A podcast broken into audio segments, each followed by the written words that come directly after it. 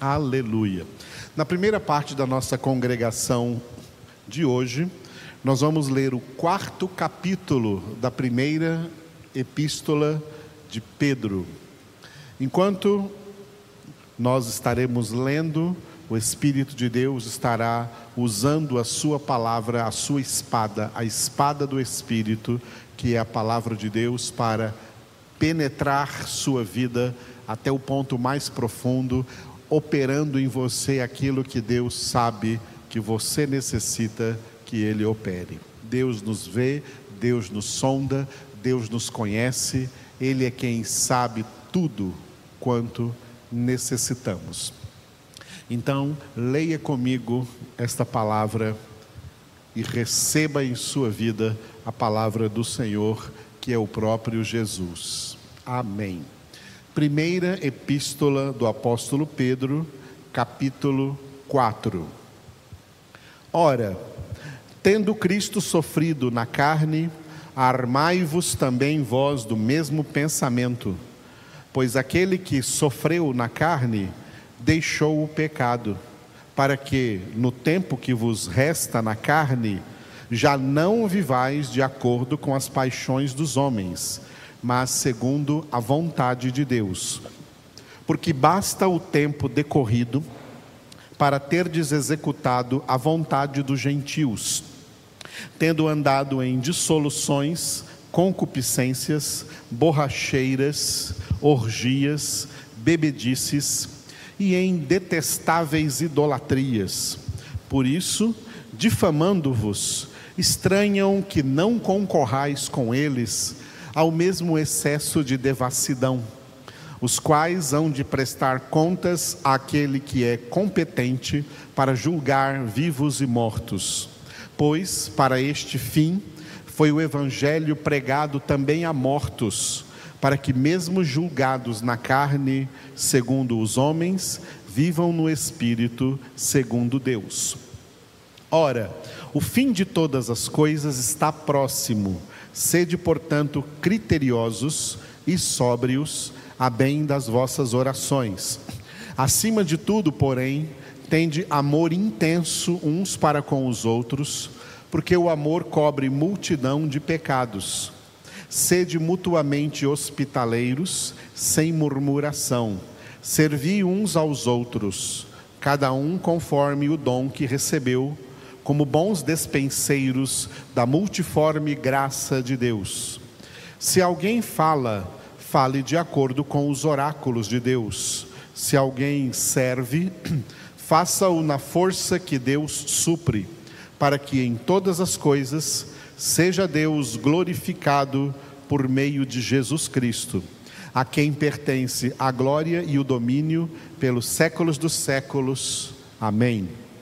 Amados, não estranheis o fogo ardente que surge no meio de vós, destinado a provar-vos, como se alguma coisa extraordinária vos estivesse acontecendo. Pelo contrário, alegrai-vos na medida em que sois coparticipantes dos sofrimentos de Cristo, para que também, na revelação de Sua glória, vos alegreis exultando. Se pelo nome de Cristo sois injuriados, bem-aventurados sois, porque sobre vós repousa o Espírito da glória e de Deus. Não sofra, porém, nenhum de vós como assassino, ou ladrão, ou malfeitor, ou como quem se intromete em negócios de outrem.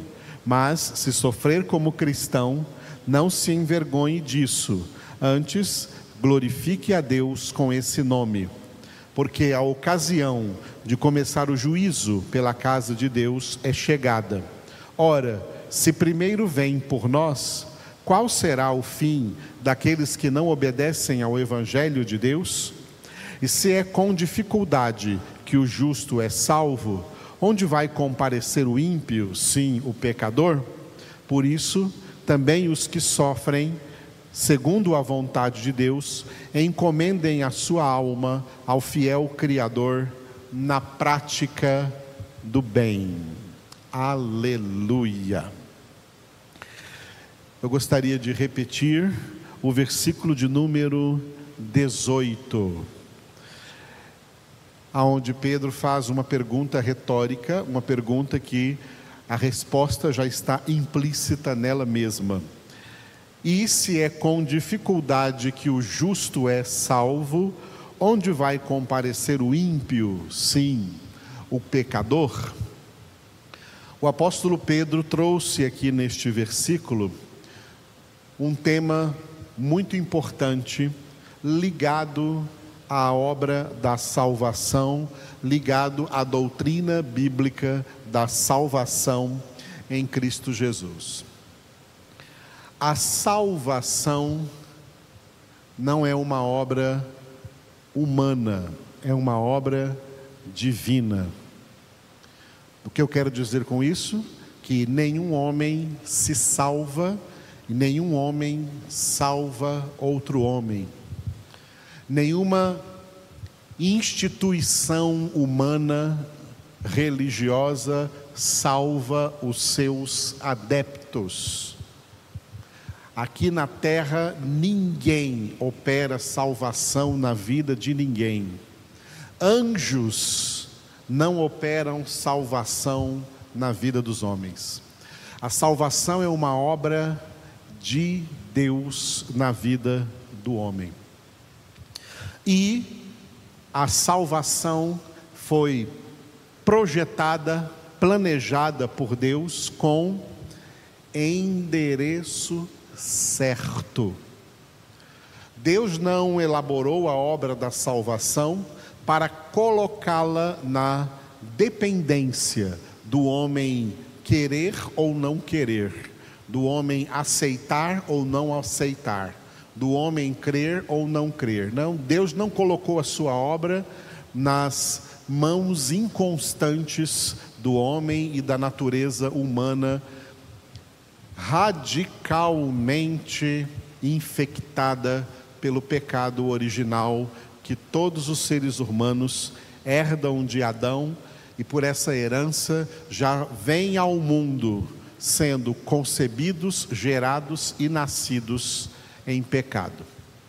Portanto, a partir de qualquer esforço humano, o homem não pode ser salvo. A partir de qualquer boa obra que ele faça, por essa boa obra ou por essas boas obras, o homem não pode ser salvo. A salvação é uma obra impossível do homem realizar em seu próprio favor ou em favor de quem quer que seja. Por isso a Escritura diz que a salvação pertence àquele que está sentado no trono e ao Cordeiro. E é claro, implicitamente nesse texto que está no Apocalipse, o Espírito Santo. O Pai, o Filho e o Espírito Santo.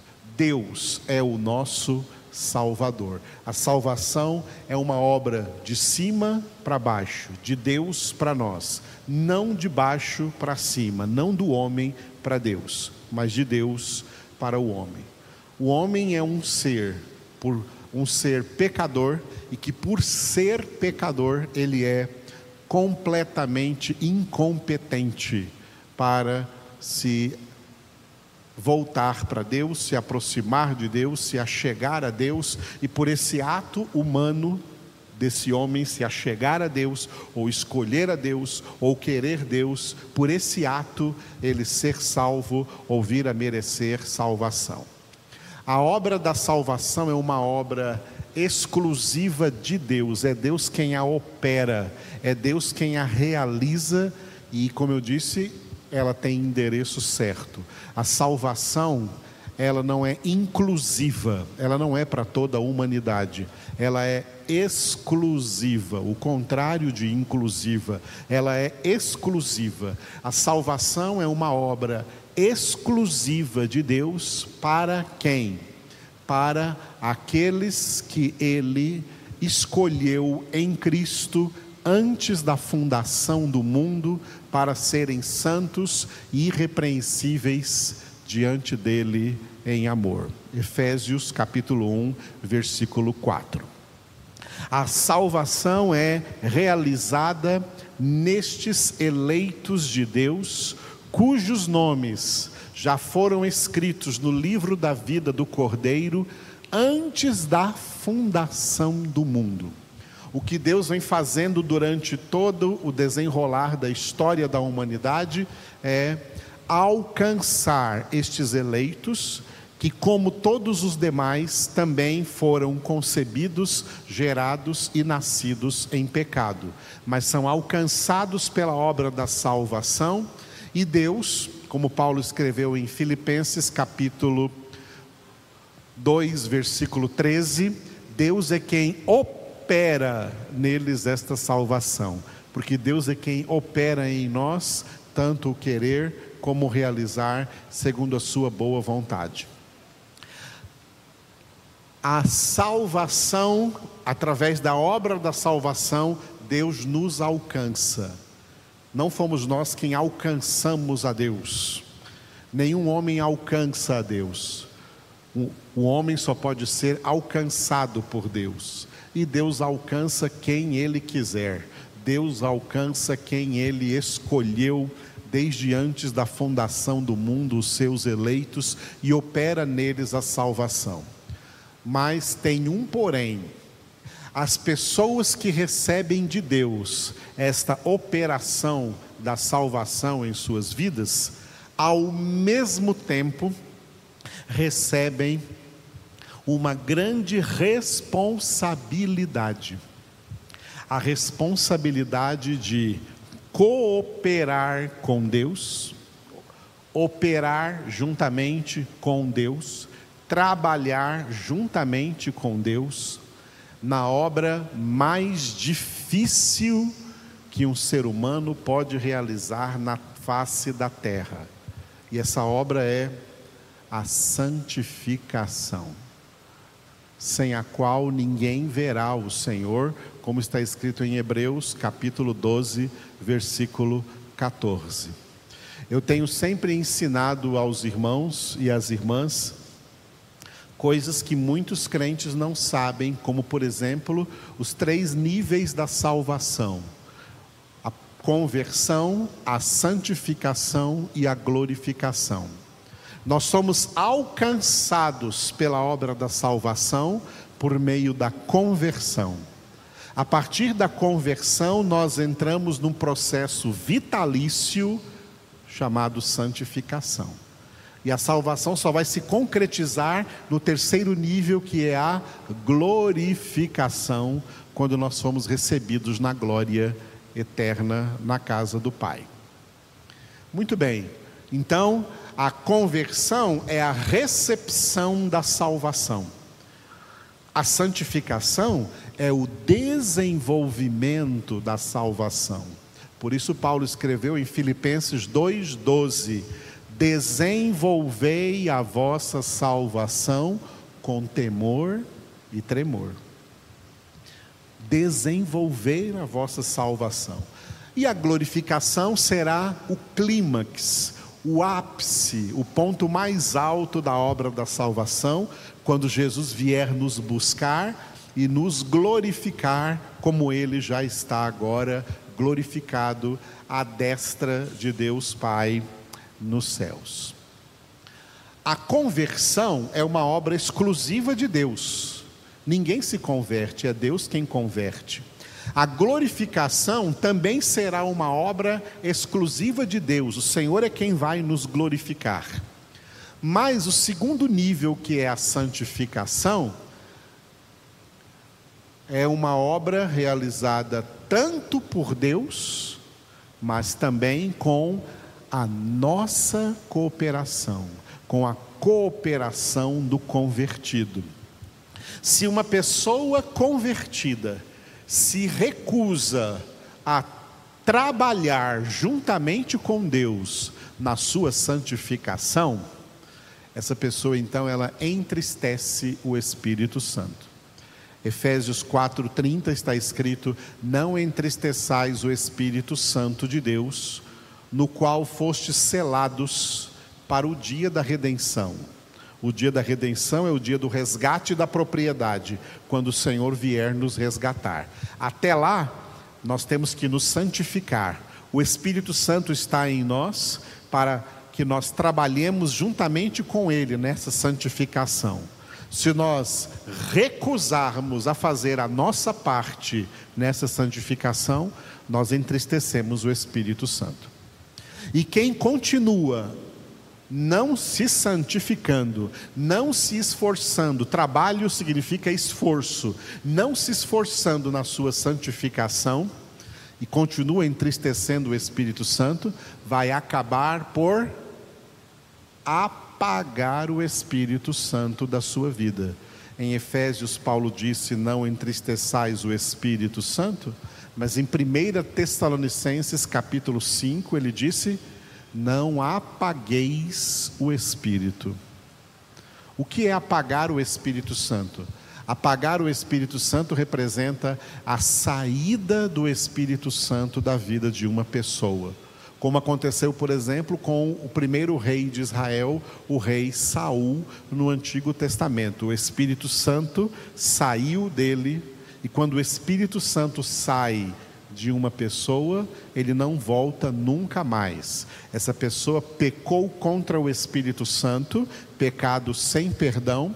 Essa pessoa cometeu apostasia, ela se divorciou de Cristo, ela se separou de Deus, ela apostatou da fé, ela abandonou a verdadeira fé e não tem mais retorno. Essa pessoa é pessoa que ganha e perde salvação. Tem muita gente que ganha e perde salvação.